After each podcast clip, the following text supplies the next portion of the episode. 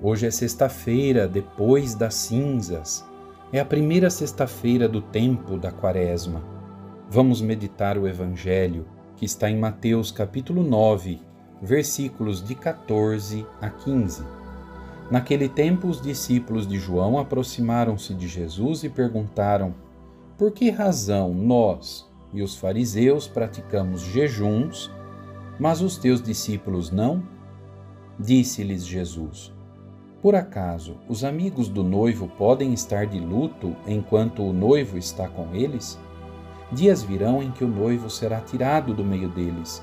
Então, sim, eles jejuarão.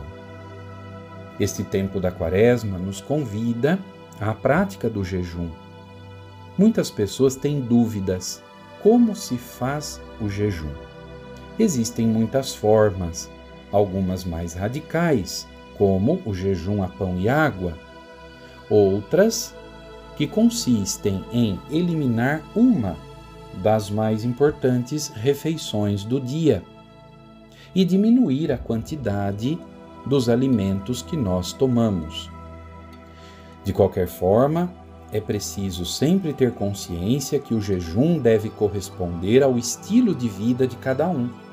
Se uma pessoa enfrenta um tratamento por conta de uma enfermidade, evidentemente ela deve respeitar a alimentação correta para que a sua enfermidade não se agrave.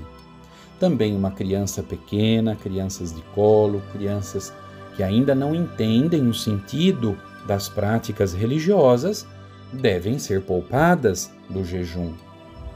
Um trabalhador que realiza trabalhos que requerem força, um motorista, por exemplo, o operador de uma máquina e tantos outros trabalhos que requerem atenção e esforço, não podem fazer um jejum radical se forem realizar seus trabalhos, para que não aconteça de colocarem a própria vida em risco e a vida de outras pessoas também.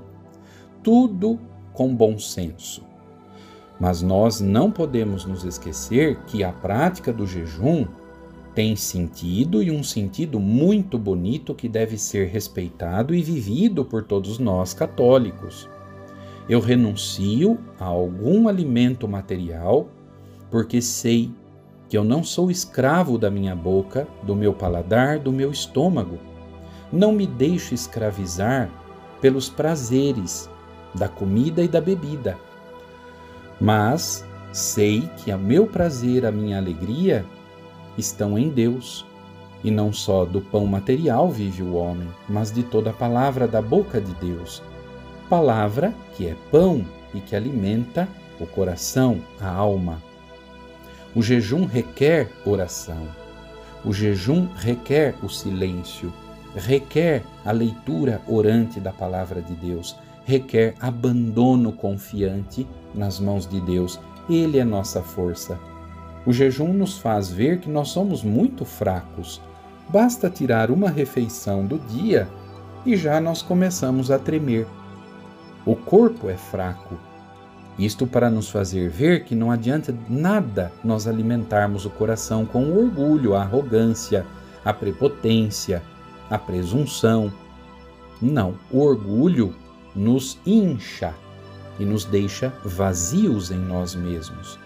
Fazemos jejum para tomar consciência, humildemente, de que nós somos frágeis e Deus, só Ele, é nossa força enquanto somos peregrinos neste mundo. Ele nos sustenta na caminhada deste mundo. Pratiquemos o jejum e, a partir dele, a oração. E, claro, pratiquemos também a caridade, porque o jejum nos abre a caridade, a solidariedade, partilhando o pão com quem nada tem.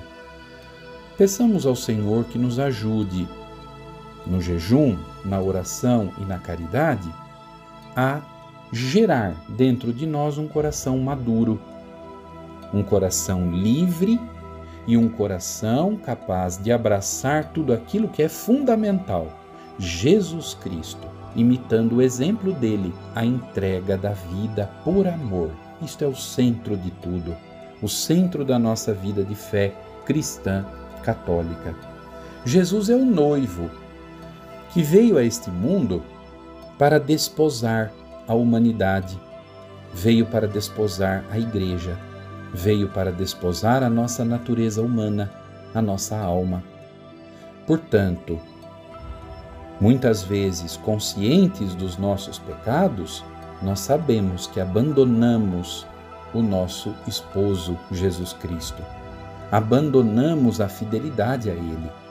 Logo, é preciso reatar o amor a Ele. É preciso reatar a amizade com Ele. Nesse sentido, que nós possamos tomar consciência que o jejum é um caminho privilegiado de reatar a amizade com Deus, reconhecendo nossa infidelidade para voltarmos à fidelidade de amor com Ele. Que o Senhor nos ilumine, seja esta quaresma um tempo fecundo de travessia do pecado para a vida nova, para a graça de Deus.